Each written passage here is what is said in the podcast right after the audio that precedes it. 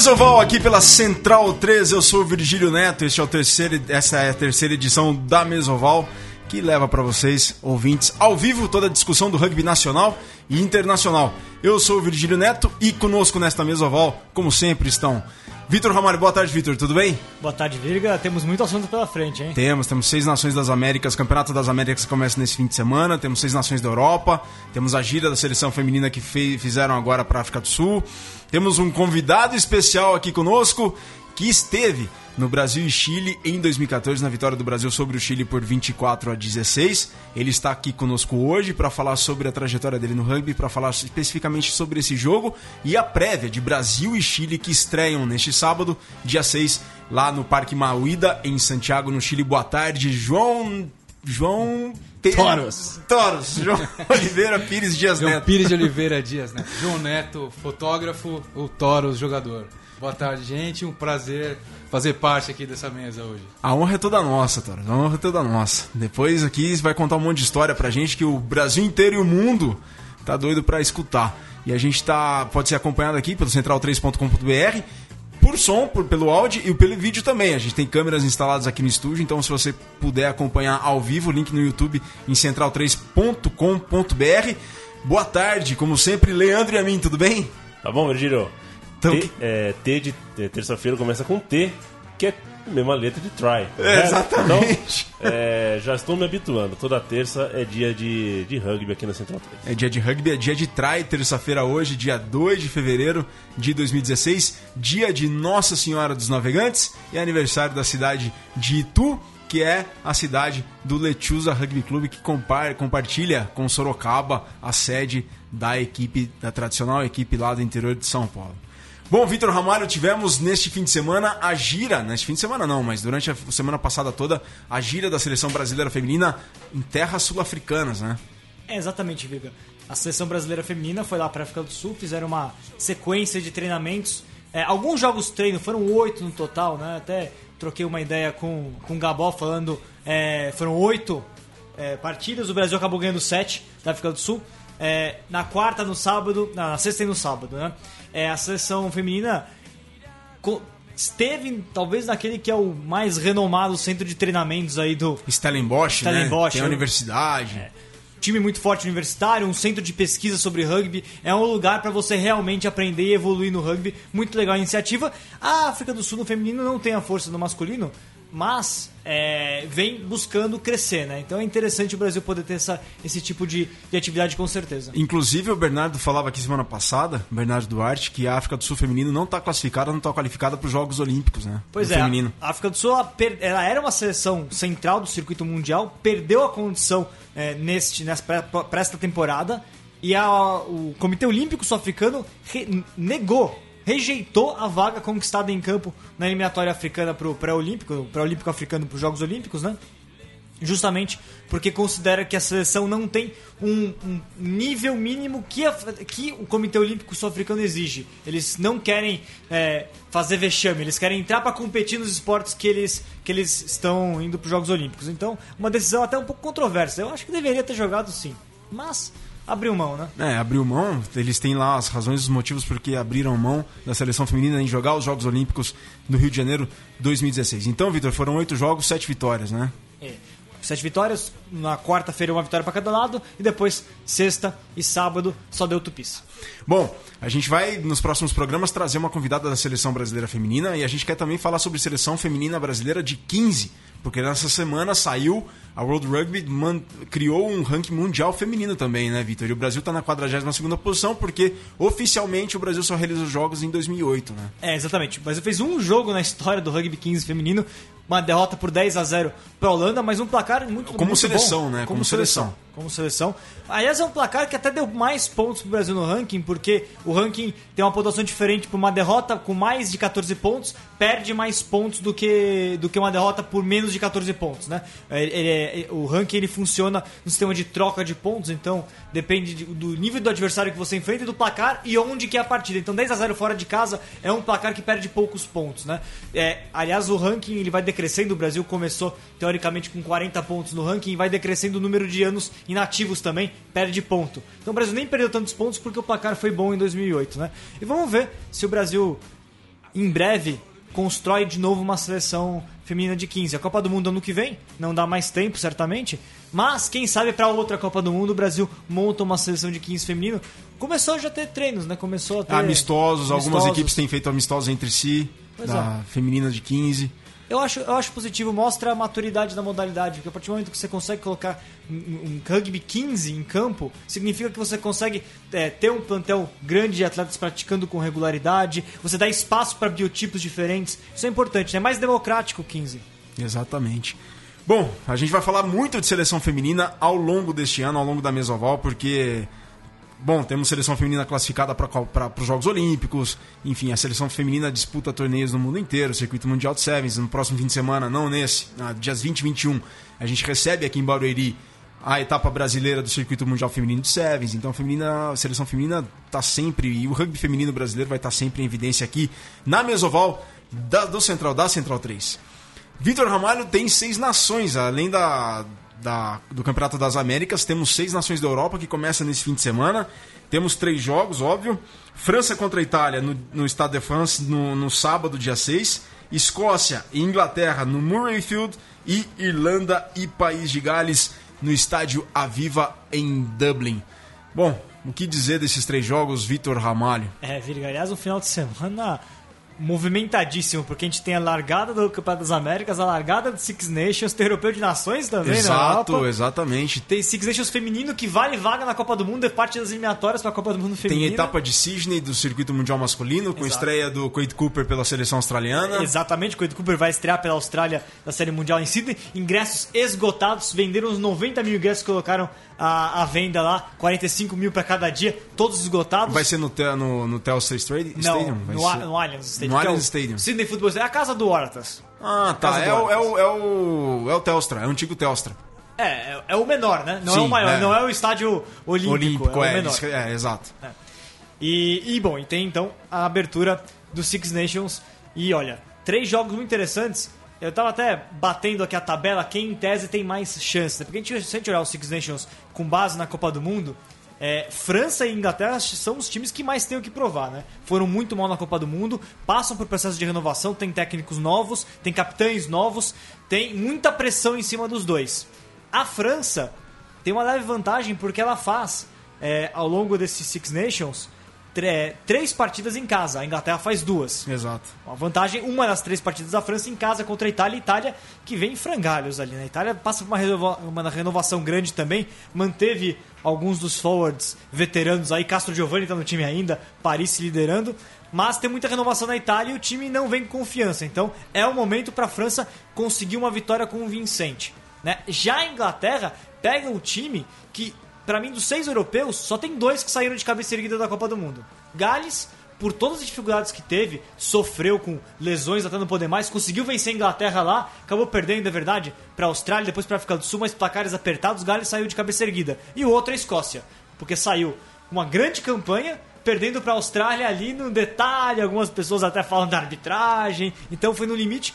E a Inglaterra vai ter que se reerguer, tem uma prova de fogo, jogando fora de casa contra a Escócia. E há muito tempo que a Escócia não chega num Six Nations Tão bem, né? tão bem, com chances reais de ser campeã até. Aquele jogo, se contra aquele jogo contra a Austrália na Copa do Mundo deu pena, né? Aquele. Pá, todos torcendo pela Escócia. Eu tava torcendo Eu muito também. pela Escócia.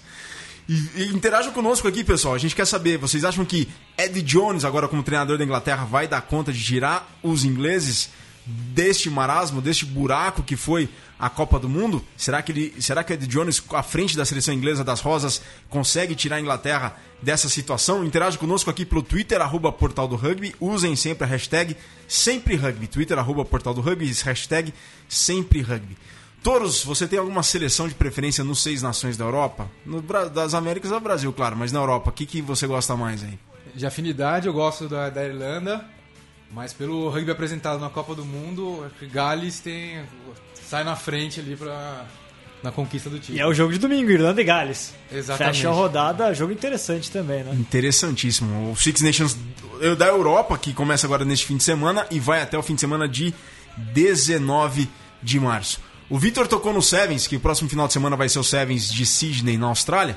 a gente teve esse fim de semana o Sevens de Wellington na Nova Zelândia, né, Vitor? E com vitória da equipe da casa. É, exatamente. O Sevens de Wellington, aliás, um pouquinho decepcionante em termos de público. É, enquanto o Sydney lotou, o Wellington não teve tanto público. Na Nova Zelândia, eles até discutem mudar a sede, né? Mas o que interessa em campo, Nova Zelândia se reergueu, renasceu. Começou mal a temporada, é, nos dois primeiros torneios do ano passado na cidade do Cabo, em Dubai, mas agora deu a volta por cima. Sonny Williams estreando, dando offload, um certo, outro errado, mas foi. Andou, fez o time produzir. Joe Weber arrebentou. Dois trás cruciais, né, Virga? Última, última partida da primeira fase contra a África do Sul. A África do Sul vencendo. Acréscimos. Nova Zelândia vira contra o Weber. Com passe off, de offload de Sonny Williams. E na final, de novo, a África do Sul vencendo até o final, até os acréscimos. E aí o Joe Weber faz novamente o try da vitória foi o grande craque da semana, né? E a Nova Zelândia teve o retorno do Tim Mickelson, né? Que foi importantíssimo para é um dos grandes nomes, se não o maior nome do Rugby Sevens da atualidade da Nova Zelândia. Né? Com certeza, Tim Mickelson liderando o time e os irmãos Ioane, né? É, Jovens Ioane arrebentaram o Rieko e Akira. Fiquem de olho nesses nomes. Rieko Ioane e Akira Ioane vão explodir em breve. Leandro Amin, voltando para os Seis Nações da Europa, olha, é um torneio muito bacana para você acompanhar, viu? Para o pessoal poder acompanhar, porque é uma espécie de mini Copa do Mundo. É, então, é uma das, uma das mais tradicionais é, é, competições, competições, e você fez as perguntas, mas não respondeu, eu acho. E você, para quem que você torce? Eu, eu ah, pela, pelo desempenho da Escócia na Copa do ano passado e aquele jogo contra a Austrália, eu vou torcer muito pra Escócia nessa, nessas seis nações. Eu vou ser Escócia desde pequenininho, tocar de gaita de fole, vestir lá o kilt e sair na torcida pela Escócia. Tá porque foi, foi muito nobre a participação deles, foi muito bacana mesmo. Então, é, eu estarei com os outros britânicos só pra rivalizar com você, tá bom? tá, perfeito. Bom, pessoal, próximo bloco a gente tem Liga Sul. Vamos fazer uma análise da Liga Sul. Tem movimentação no rugby brasileiro. A gente vai para um breve intervalo, não saia daí. Aproveita e interaja conosco pelo Twitter, arroba portal do rugby, hashtag sempre rugby, não sai daí. Tem narrações no intervalo e a gente volta já já.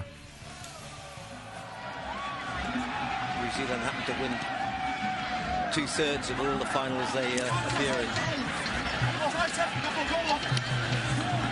Not a bad option. Not a bad option at all. Brilliant. Man inside now then. It's a sprint here. Good support coming from Coliandro. You go great with the break. Great work there by the captain, Daniel Gregg. And they've got a penalty anyway.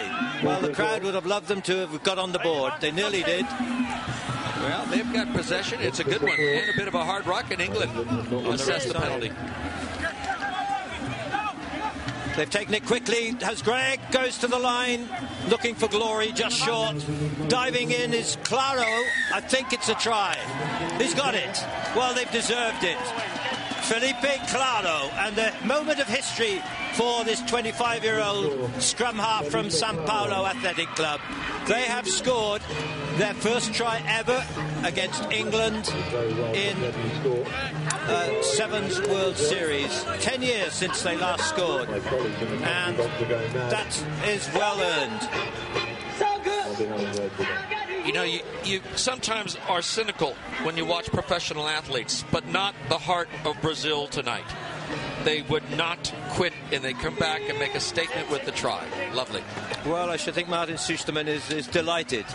Okay, so England are going to win and they're going to win reasonably comfortably, but Brazil have been in the contest from the start. And all credit to them. Just two minutes left of this game. 24 5. There's some time to go, obviously. Très impressionnante de vous, Nicolas, qui a renversé le roue que l'on retrouve dans les airs. Il a contrôlé ce ballon en deux temps. Ouais, à la redescente, malheureusement, il a prévu de le jouer différemment. Mais les Français ont la possession, on est bien organisé. Picamol servi par euh, Tius Board. Louis Picamol qui gagne hein, ses duels face à Yangs. Il a progressé. Tius-Board pour Bastaro. De la puissance au centre du terrain. Ça concentre un peu la défense crée un point de fixation. Michalak maintenant, superbe avec Huget qui déchire le rideau. Allez Johan, c'est fait Superbe essai de Johan Huget sur un magnifique travail de Frédéric Michalak. Derrière, il fallait mettre les cannes quand même pour y aller déborder Mike Brown. C'est fait, premier essai des Bleus. Et il est beau. Ah, il est bien amené après cette touche On a d'abord fait jouer la puissance avec Picamol dans un premier temps, puis Bastaro qui ont réussi à avancer, à consommer les défenseurs. Et ensuite, on a lâché au large avec Johan Huget qui était caché dans le dos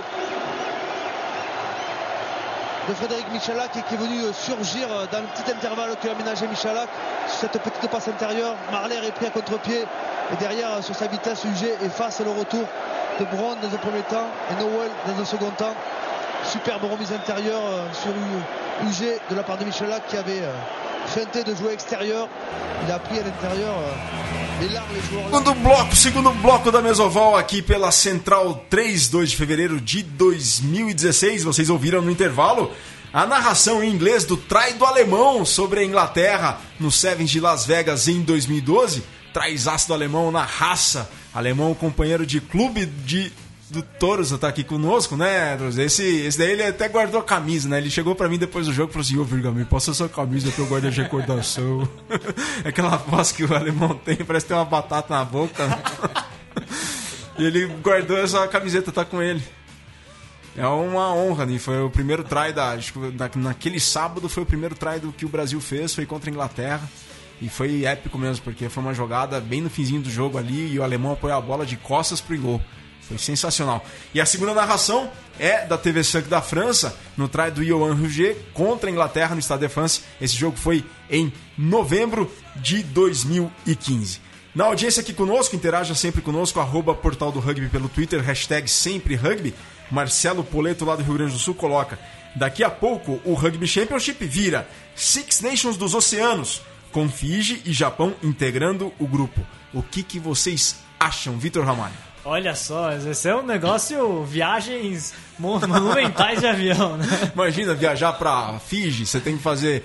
É, imagina a Argentina saindo de, de Buenos Aires. Então, Buenos Aires, Wellington, Wellington, Sydney, Sydney, Suva.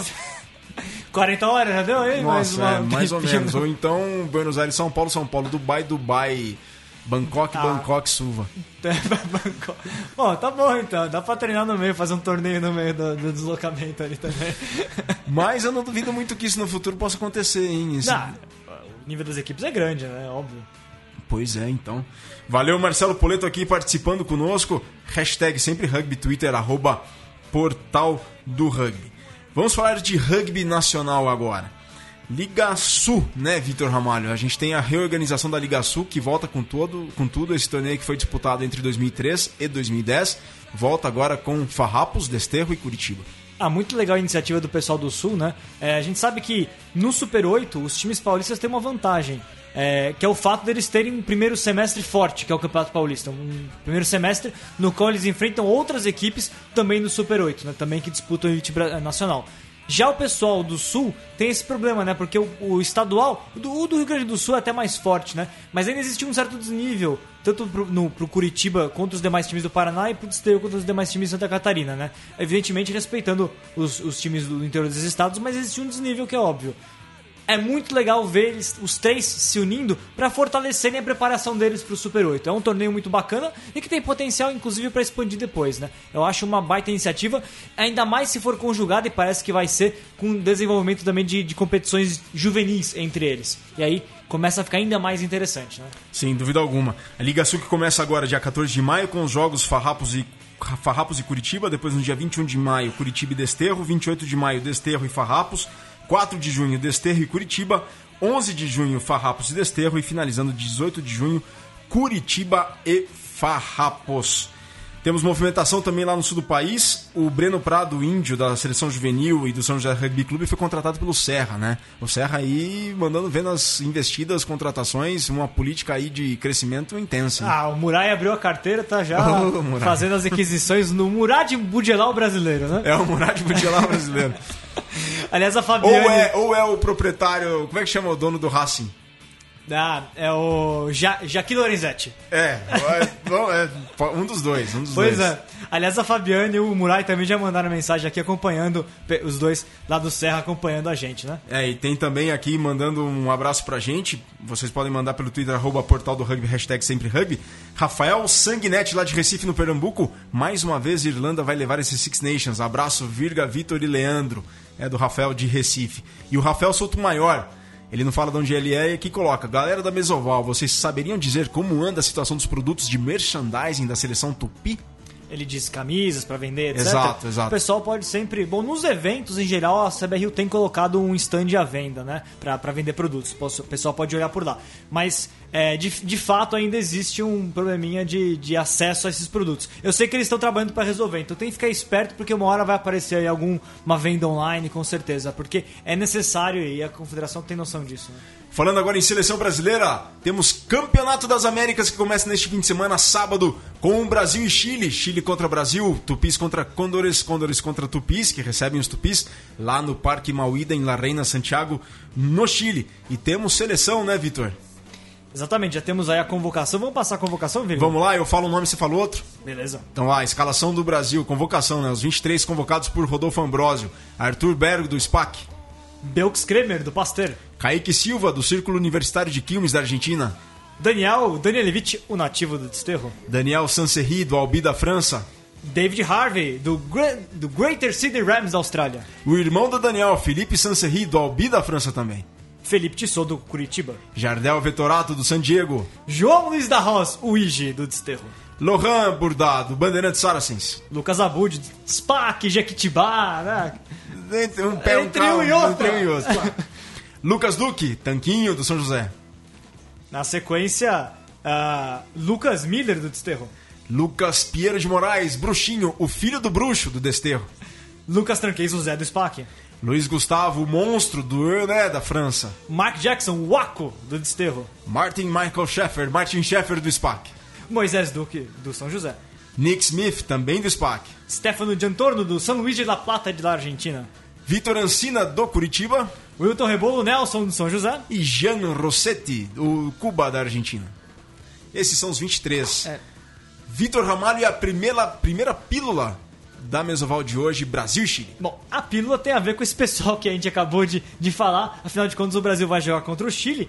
E vamos passar a nossa pílula o histórico Brasil contra a Chile, até hoje 21 partidas oficiais. Essa vai ser a 22 partida entre os dois times. O Chile venceu 19 vezes. O Brasil tem uma vitória. Torosso estava lá, né, Torosso? Vamos falar depois. Foi em 2014, né? A partida terminou lá na Arena Barueri, 24-16 pro Brasil. E um empate lá em 1964, numa, na melhor campanha da história do Brasil no Sul-Americano, quando o Brasil foi vice-campeão, 16 a 16 no campo do SPAC, que estava sendo recém-inaugurado. E essa vitória por 24 a 16, temos a presença ilustre e nobre aqui do João Neto, o Toros, que estava lá nesse jogo. Como que, como que foi? Conta, conta. Naquela época, os neozelandeses estavam no comando da seleção brasileira. Conta como é que foi, foram os preparativos para aquele jogo em Barueri, esse jogo histórico, Toros. Isso, eles fizeram uma preparação grande, completa, né? desde de físico, o, o tático que eles implementaram, bastante de cabeça. E acho que a principal diferença é que foi o trabalho nos forwards, na obtenção primária de, de, de posse. O Brasil tinha uma, uma diferença muito grande no Scrum para os outros países da América do Sul e a gente perdia muito dos jogos né, nesse, nessa parte do jogo. Era muitas vezes um, um Scrum muito dominante de um Uruguai, de um Chile, que rodavam em cima do. rodavam soltando o oitavo sozinho em cima da abertura, já causando um estrago, já em algumas fases já conseguindo muitos trás desse jeito.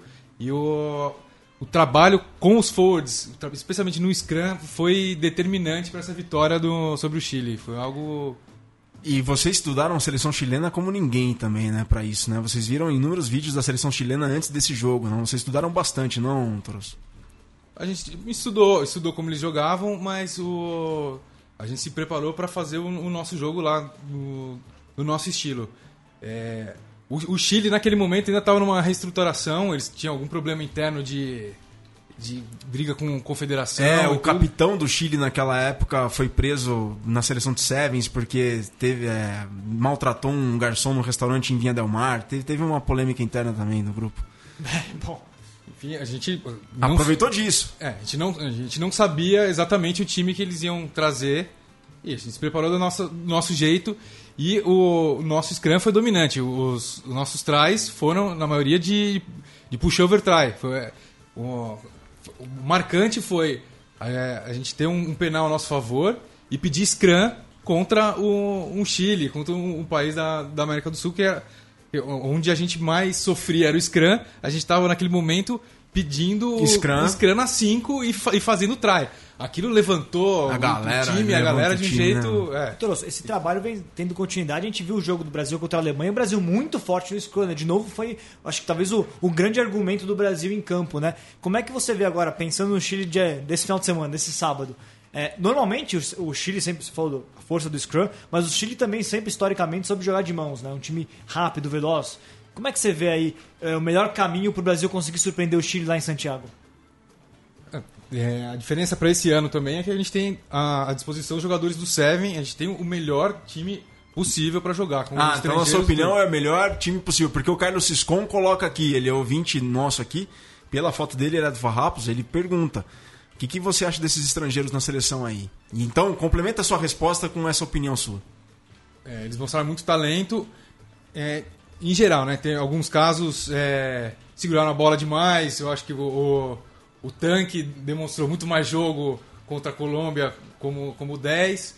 É, mas aquele centro, o, o novo centro é, é fantástico. O Brasil contra o, a Alemanha no, no Pacaembu, que eu acompanhei de perto, perdeu mais na, na cabeça do que em outros aspectos. Porque o, o físico, a gente conseguiu chegar e chegar perto de- do- desses países. A gente está muito próximo de fazer algo grande. É, acho que na parte de cabeça que a gente deu uma caída, é, perder um line bobo, perder line bobo nas nossas cinco, é, coisas que, que acredito que não vão acontecer de novo. Um trabalho, tra- um trabalho muito sério nesse, nesse sentido deve estar acontecendo e e, e muito talento, jogadores muito talentosos. Nunca vi tantos talentos na, na seleção de 15 eh, enquanto eu estive acompanhando o rugby. E, na sua opinião, portanto, é a melhor seleção da história que o Brasil já teve. Assim. O Rodolfo Ambrosio, então, conta com o melhor anata do rugby nacional. Do que eu vi nos últimos 15 anos, sim, Acredita que uma vitória, portanto, é possível lá esse sábado. é possível. Nós somos seríamos a surpresa, mas a surpresa mais bem preparada para aparecer e o melhor momento agora na estreia do, do Seis Nações. Toros, na sua opinião, esse, Amé- esse Campeonato das Américas é, antes de começar, já é o maior campeonato porque o, que o Brasil já participou da seleção de 15? De campeonato, imagino que sim. Eu, já, eu sei pelo, pelo histórico do- dos grandes jogadores do meu clube, jogadores das antigas e grandes amistosos com França, com, com países grandes, mas de campeonato, um, um torneio é, desse, desse porte é a primeira vez que eu, que eu acompanho. Perfeito. Bom, pessoal, aqui o Vitor Magalhães, lá do Rio Grande do Sul, também manda um abraço. O Rabner mandando um abraço pro juvenil que treina hoje no Municipal. O Rabner só não falou da onde que ele é aqui. Deixa eu ver se eu acho uma mensagem dele. Ah, o, o pessoal lá de Eloy Mendes também mandando um abraço. O Carlos Ciscon do Eloy Mendes, é, ele não é do Farrapos, não. Do Eloy Mendes, foi ele que fez a pergunta dos estrangeiros. Então, o pessoal aqui participando na audiência aqui do da Mesoval aqui na Central 3. Participem em Twitter, arroba Portal do Rugby, hashtag sempre rugby, por áudio e por vídeo. Se você entrar no link central3.com.br, a gente está lá nas câmeras. Dá um alô, cadê outra câmera? Tem uma que tá aqui embaixo e outra ali em cima. Dá um alô, a gente pode ser acompanhado ao vivo pelo mundo todo. O Michael McCann, lá da Inglaterra, meu amigo que escreveu a nota do, do, do Campeonato das Aham. Américas na Rug- Rugby World, também está acompanhando lá desde Sussex, da Mara- Inglaterra. Maravilha. É audiência internacional, né, Leandro? Internacional. O bom, Internacional. o bom do podcast é, é isso, né? O bom da internet é isso, né? Exato. Você ouve de dia, de tarde, de noite no Brasil, na China ou, sei lá, na Namíbia. Namíbia, Namíbia, no Induque. Será que temos? Eu vou pesquisar se a gente já recebeu algum acesso da Namíbia. Perfeito, não, não. Depois eu te respondo. Tem o pessoal da República Rio Grandense com a gente também, né? Né, pessoal, Pernambuco, audiência nacional por completo aqui. Olha, Minas Gerais, Pernambuco, Rio Grande do Sul, São Paulo. Olha, valeu, pessoal. Manel, Meso- Manel Cabral Manuel tá de olho Cabral, a. Bahia também tá de olho. A Manuel, um abraço. A ge- a gente teve um deslize aí semana passada com o Manuel. Manuel, Ô, Manuel. pedimos imensas desculpas. E, mas, enfim, aceita nossas, aceita nossas desculpas, por favor. A gente vai para um rápido intervalo. No próximo bloco tem mais Mesoval com o Torosco aqui conosco, falando mais de Brasil e Chile. O Vitor vem com umas informações especiais adicionais. A gente vai fazer uma análise da primeira rodada que começa neste fim de semana, que antes do pontapé inicial já é o campeonato mais importante porque o Brasil, que o Brasil já participou dentro da seleção de 15. Interage conosco, Twitter, arroba Portal do Rugby, hashtag sempre rugby. A gente volta já já. Siguen por ahí, están cada vez más cerca. Y ahí está la posibilidad, muy cerca. Es nada. Trae, trae, sí, señor. ahí trae de Brasil, lo celebran. Trae de Brasil. Y llega el empate y se pueden poner. Mira, mira la reiteración, Adrián. No, entró con unas ganas bárbaras, entró decidido a hacer try y los compañeros de atrás a empujarlo y hasta el final. Ahí Uruguay vamos a ver seguramente cómo se van a reorganizar y Chile debería Y anota. perder por pocos puntos con Argentina, ¿no es cierto? Claro, para cuidar la diferencia. Para cuidar la diferencia. Porque tiene una diferencia ahora positiva y Uruguay tiene una diferencia negativa con eh, su primer partido que cayó ante... Acá en el Parque Mahuida. Y aquí va otra vez. La posibilidad está. Lo tiene Greg. Greg, Greg, Greg, Greg. Trae de Brasil. Lo hizo. Greg. Comenta Adrián Giannoni. La verdad que estoy completamente anodado por lo que está sucediendo aquí en el CAR. Una muy buena jugada de Brasil. Hay un equipo que está completamente concentrado y hay otro que parece que ha festejado la clasificación. No se tienta con el agujero que le hacen vos. El intento de Lucas González, saca el primer tackle, sigue Lucas, sigue Lucas, ¿qué trae, qué trae, qué trae, qué trae, qué trae? Trae de los Pumas, Lucas González a pura habilidad.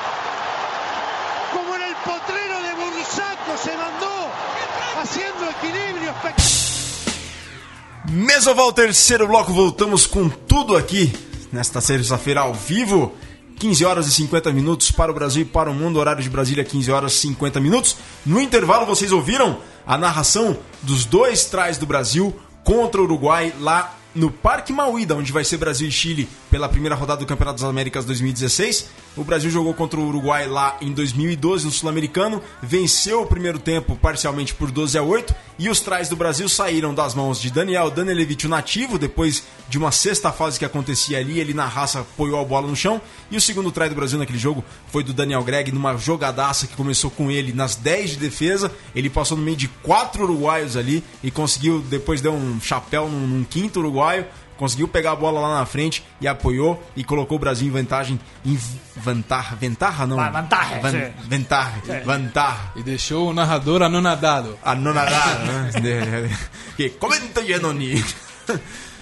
Sensacional a narração ali na, na- no jogo Brasil-Uruguai Sul-Americano 2012. Brasil 15, Uruguai 27 naquele ano de 2012. E a terceira narração foi do pessoal da ESPN da Argentina, na narração do, do try do Lucas Gonzalez Amorosino contra a Escócia na Copa do Mundo de 2011.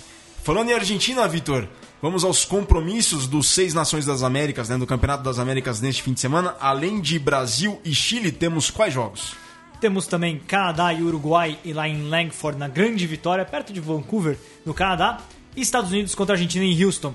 Dessas partidas, um pouco é, apreensivo com relação a que, que a gente vai encontrar de Uruguai, Estados Unidos e Argentina, né? O Uruguai, é, o Uruguai vai com um time basicamente um time renovado da Copa do Mundo, mas que a gente pode entender como sim um time principal do Uruguai. O Canadá, muitos novatos, muitos jogadores, aliás, praticamente todos os jogadores atuando no exterior, é, no exterior, não, desculpa, no rugby canadense, poucos no exterior, é um time bem renovado. O Uruguai tem até chances de vencer, se o Canadá não conseguir aí colocar um conjunto como, como necessita, sobretudo porque trocou de técnico agora, apesar que o favoritismo evidentemente é canadense.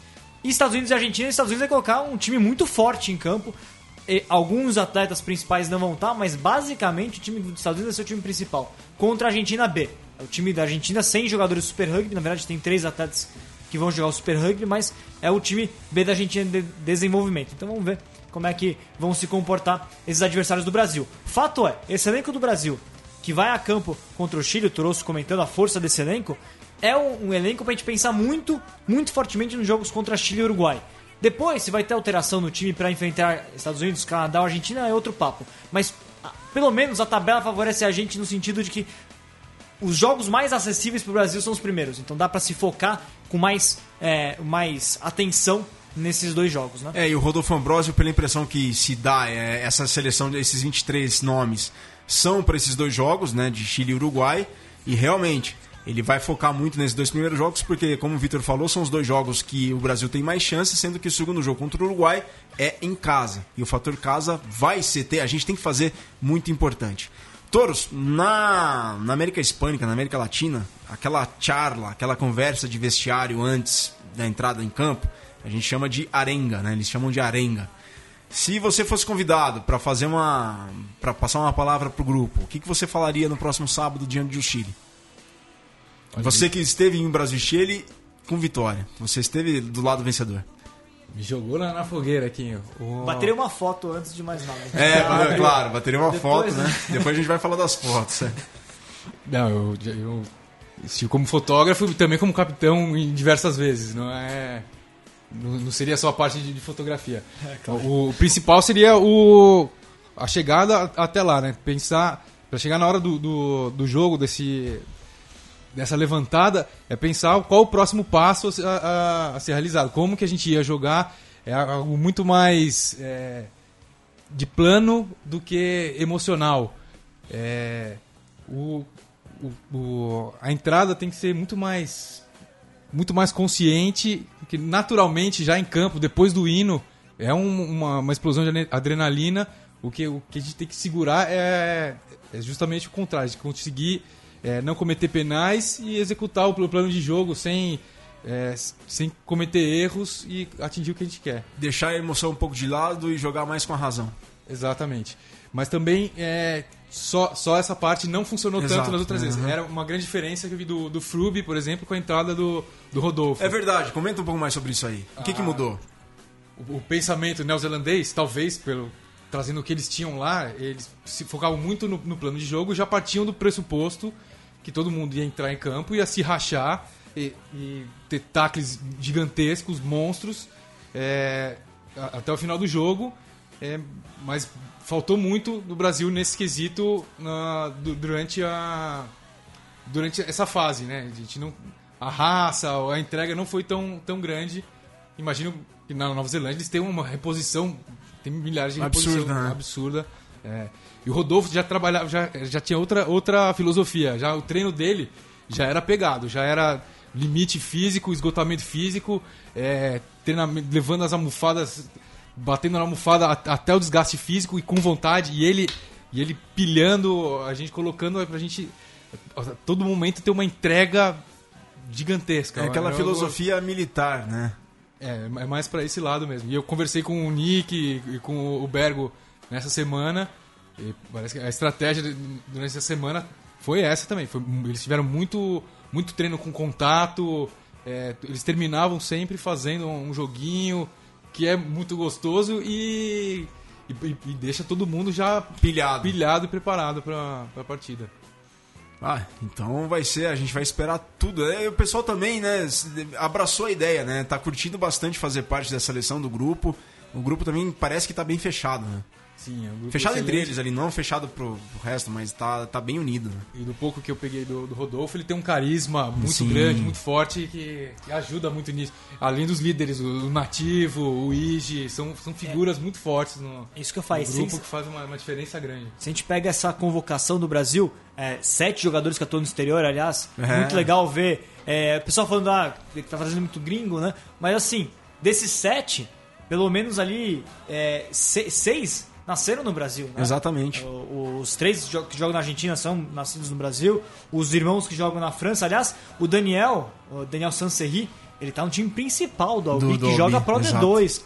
O segundo time profissional. E o, e o, e o Monstro, ele tá no Espoir, né? Na, que é na equipe de esperanças do né? É, o time B. A, o time B. E o Lucão do Serra, a Fabiane tá falando aqui, o Lucão do Serra tá escutando, ele não tem Twitter, ele ficou muito feliz com a convocação do Monstro, mas como o Vitor muito bem disse, Bom, são nascidos em território brasileiro. São, né? são nascidos em território brasileiro. Tanto o Monstro, e a gente falou do Felipe Sancerri, que é um dos que se destacou na partida contra a Colômbia, né? O Troço até comentou, bom jogador. O irmão dele parece que é até melhor, porque tá num nível acima. Vamos ver. Muita, muita apreensão. O único que não nasceu no Brasil é o David Harvey, a mãe dele é brasileira. A mãe né? dele é brasileira. Ele é australiano, mas o Harvey a gente já conhece, já tá né, nesses elencos do Brasil já há algum tempinho, né?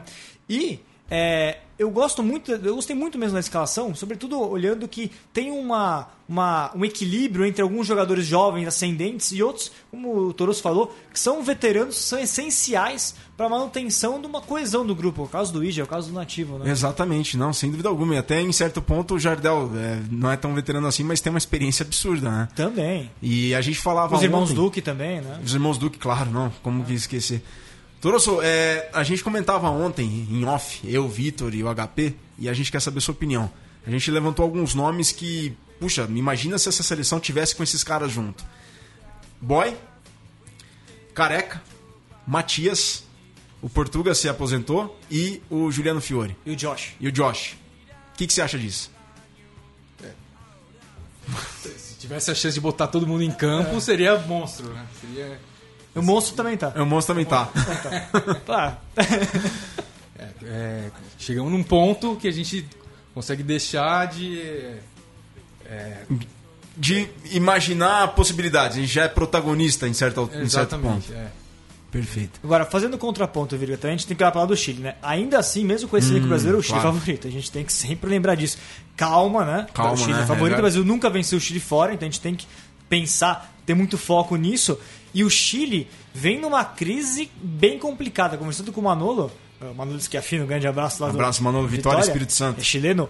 O Manolo o Chile está numa crise sem precedentes. A federação está desmontando, a seleção está desmontando, o técnico australiano saiu da equipe jogando tudo pra cima, falando um monte de coisa ah, sobre a federação. Não tem um técnico às vésperas do campeonato. Por um lado, a gente olha que o time tá em frangalhos, uma situação complicada. Mas por outro, isso, acaba, isso pode acabar também tendo efeito, efeito inverso, né? De unir o grupo em torno da dificuldade. E aí, quando eles veem a gente no Brasil todo empolgado, achando que é, temos o melhor time brasileiro, se o chileno sabe disso também, eles Não, favor eles deles, crescem, né? eles crescem. Então, E cuidado. Chile joga em casa e a torcida ali faz muita diferença. O Torosso já jogou lá no Parque Mauída, a torcida deles ali faz bastante diferença. Né? Sim, nas eliminatórias levaram até pra Temuco pra botar a gente no frio e usar de todos os artifícios que eles tinham pra. É, o, o, Jardel falava, o Jardel comentou que aquele estádio em Temuco lá, quando eles iam entrar no, estra- no Scrum, a torcida chilena ficava lá tititi, lelele, e aquilo fazia diferença, animava os caras.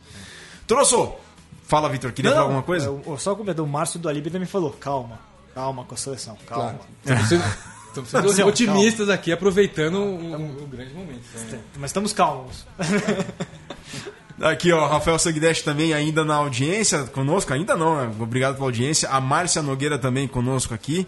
E o Rafa Sanguinetti pergunta: o futuro do Josh pode ser na seleção? O que, que vocês acham? Sim, com certeza, um ótimo jogador. Aliás, ele. Eu tava até conversando isso com, com o HP esses dias sobre parelhas de Scrum Half abertura que o Brasil pode colocar. Uma delas é a que funciona muito bem no Band, né? Com o Lohan e com o Josh. É uma opção. É uma opção real, né? Mudando de assunto, a gente tem pouquinho tempo. Torosso, você também é fotógrafo do rugby, né? Como é, e você herdou isso do seu pai, né? Seu pai que foi um dos pioneiros da fotografia no rugby do Brasil. Como é que veio, como é que nasceu essa paixão? Claro que foi através dele, mas como é que é seguir esse legado que seu pai ainda mantém, né? Começou e mantém. Ele começou na parte de esportes em geral no Brasil. Era né? do Estadão? Ele começou no Estadão e aí saiu pra ter um, uma agência é, Especializada em especializada esportes. em esportes. Viveu toda essa transição do, do digital. E aí, quando eu tava na minha adolescência, eu saía pra ajudá-lo. Eu ia, saía correndo pra re- revelar o filme, é, cortar de, de 4 em 4, escanear pra poder mandar pros jornais. E a partir do momento, a partir desse momento fui também pegando da câmera e pegando gosto pela, pela fotografia. E naquela época eu já, já trabalhava profissionalmente com os clientes dele. Eu fazia vôlei, fazia tênis profissionalmente. E o rugby não tinha estrutura para me gerar dinheiro. No rugby, como eu gostava muito do rugby, estava começando no rugby naquela época, eu vendia fotos para os jogadores. Então, acontecia um torneio de, de Seven, eu trazia a foto impressa no dia, no dia seguinte para vender. É, vendia para o Greg, o Greg cansou de comprar, tem um- uma coleção de, de fotos minha. E até a, a grata surpresa quando a, a- associação virou confederação, eles entraram com um, um projeto grande desse porte, trouxeram renome, trouxeram grandes patrocinadores passaram e deram um segundo passo, né, de fazer a profissionalização em todas as áreas no, no rugby. E a fotografia foi uma delas, e eu sou muito grato de poder viver esse, esse, esse momento da, do rugby. Aliás, Gil Torosso, é, queria parabenizar pelo trabalho, porque se a gente pega as fotos que vocês fazem na Photojump e compara com o que a gente tem no rugby internacional, nos- nas melhores, é, nos países onde o rugby é mais desenvolvido, não fica, é, é- é de, da mesma qualidade. A gente tem uma qualidade muito grande de fotos que vocês conseguem produzir hoje. Isso é legal porque é também uma, uma outra área na qual o rugby brasileiro vai evoluindo. Já que a gente está pensando em tornar o rugby brasileiro grande, é a parte da comunicação, mas a parte da comunicação ligada à imagem, à foto, que é muito mais, que é uma expressão artística, inclusive, né? É, cresce junto. Eu acho isso muito legal. É sensacional a gente poder ter é, vocês que fazem um material fotográfico tão, tão bom, de tão, alta, de tão alto nível. E eu queria te perguntar, é, pro rugby, quais são as diferenças, especificidades pro fotógrafo conseguir trabalhar melhor a foto de rugby? Primeiro, a movimentação é diferente de, de outros esportes, é isso que leva em consideração. Porém, a gente tem a, a vantagem que a maioria dos jogos são à luz do dia, em espaço aberto, a gente tem outros recursos para utilizar e, e entender os diversos objetivos que você tem. Eu trabalho, o, os trabalhos que eu faço para a CBRU, por exemplo, eu tenho que levar em consideração as marcas que apoiam a CBRU. Então é interessante fazer o rugby aparecer em diversas mídias, em todos os lugares, e a marca que investe no rugby aparecer junto, associado a um esporte legal, a imagens bacanas.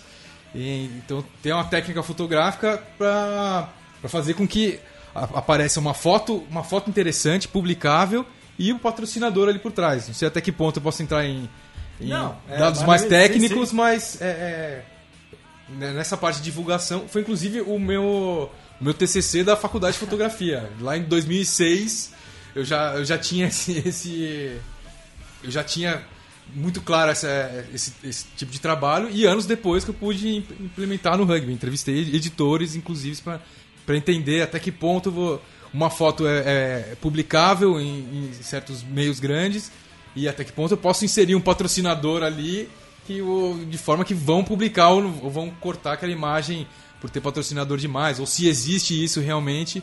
Eu- O meu trabalho foi acerca desse, dessa questão na faculdade já. Perfeito, maravilha.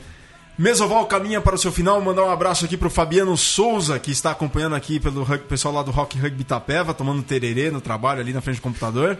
E o pessoal também lá, o Bruno Lopes aqui, daqui de São Paulo, aqui pertinho, ele está em Pinheiros. O Bruno Lopes também acompanhando o, a Mesoval ao vivo aqui pela Central 3. Vitor Ramalho, considerações finais.